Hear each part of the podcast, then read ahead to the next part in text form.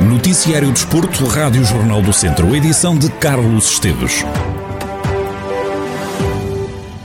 O Lusitano escolheu Sérgio Fonseca como novo treinador da equipa porque é alguém que conhece bem a formação do clube. Em declarações exclusivas à Rádio Jornal do Centro, o presidente lusitano, Salomão Pereira, revela que esta estratégia de apostar nas camadas jovens é para continuar. O Sérgio foi escolhido exatamente como a mesma justificação que na altura e no início passou pelo Ministério João Paulo, porque trabalhou durante muito tempo nas camadas jovens, conhece as camadas jovens e continua a ser sempre, irá continuar a ser sempre uma aposta do, do, do, clube, enquanto esta direção estiver, pela parte da formação. E como temos atletas novos, séniores, primeiro ano na, na equipa, tem que ser um, digamos assim, um treinador que conheça e tenha como base os atletas que, que temos por lá e outros que conheça da cidade de Viseu e da formação do Lusitano. Passa, passou e passa por aí. Salomão Pereira, presidente lusitano de Vilmoinhos e os motivos da escolha de Sérgio Fonseca para novo treinador do clube. A Rádio Jornal do Centro tentou chegar à fala com o novo técnico dos Trambelos.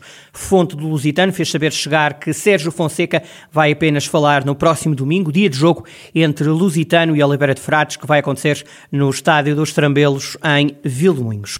Já é conhecido o árbitro do jogo do Tondela, frente ao Leixões, a contar para a quarta eliminatória da Taça de Portugal. Miguel Nogueira vai apitar o encontro que começa começa às 7h45 da próxima segunda-feira no estádio João Cardoso, em Tondela. O árbitro da Associação de Futebol de Lisboa vai ter como auxiliares Nuno Pereira e José Luzia. O quarto árbitro é o viziense João Casegas. Nesta eliminatória da taça ainda não haverá recurso ao vídeo-árbitro. Está há duas épocas na primeira divisão de handball feminino e à sexta jornada lidera o campeonato com os mesmos pontos do que o Benfica. Em São Pedro do Sul, a academia leva cinco vitórias e um empate.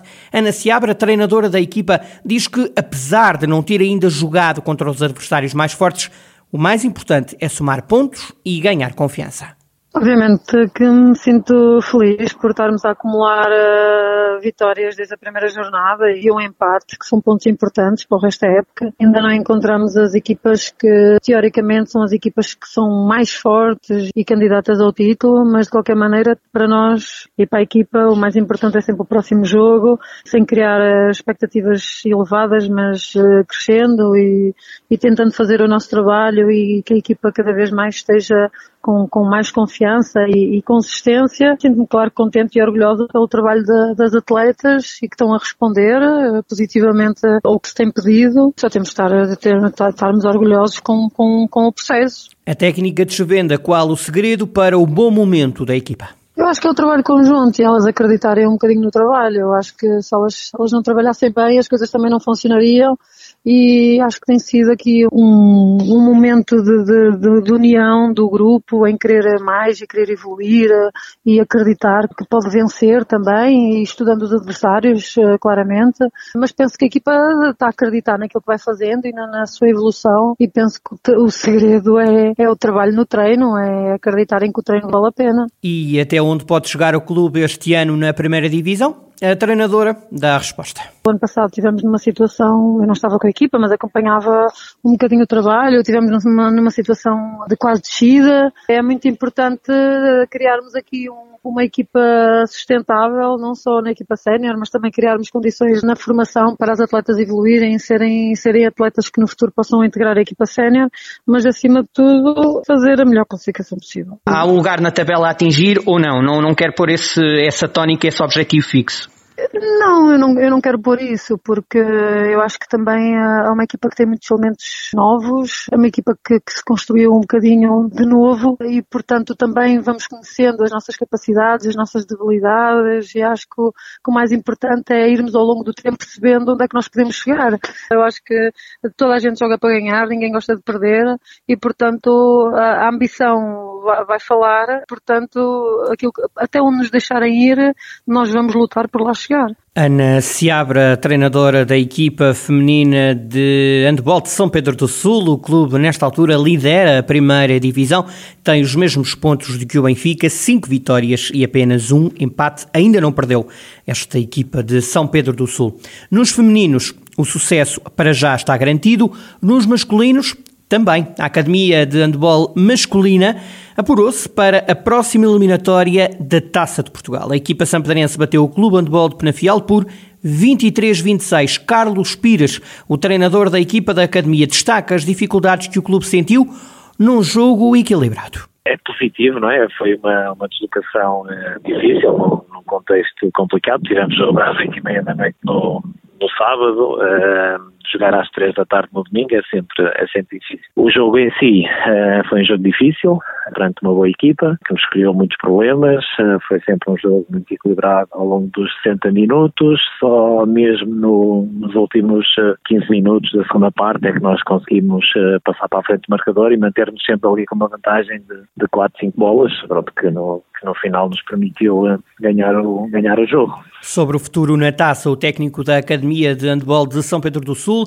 confessa que gostava de encontrar um grande clube na próxima eliminatória.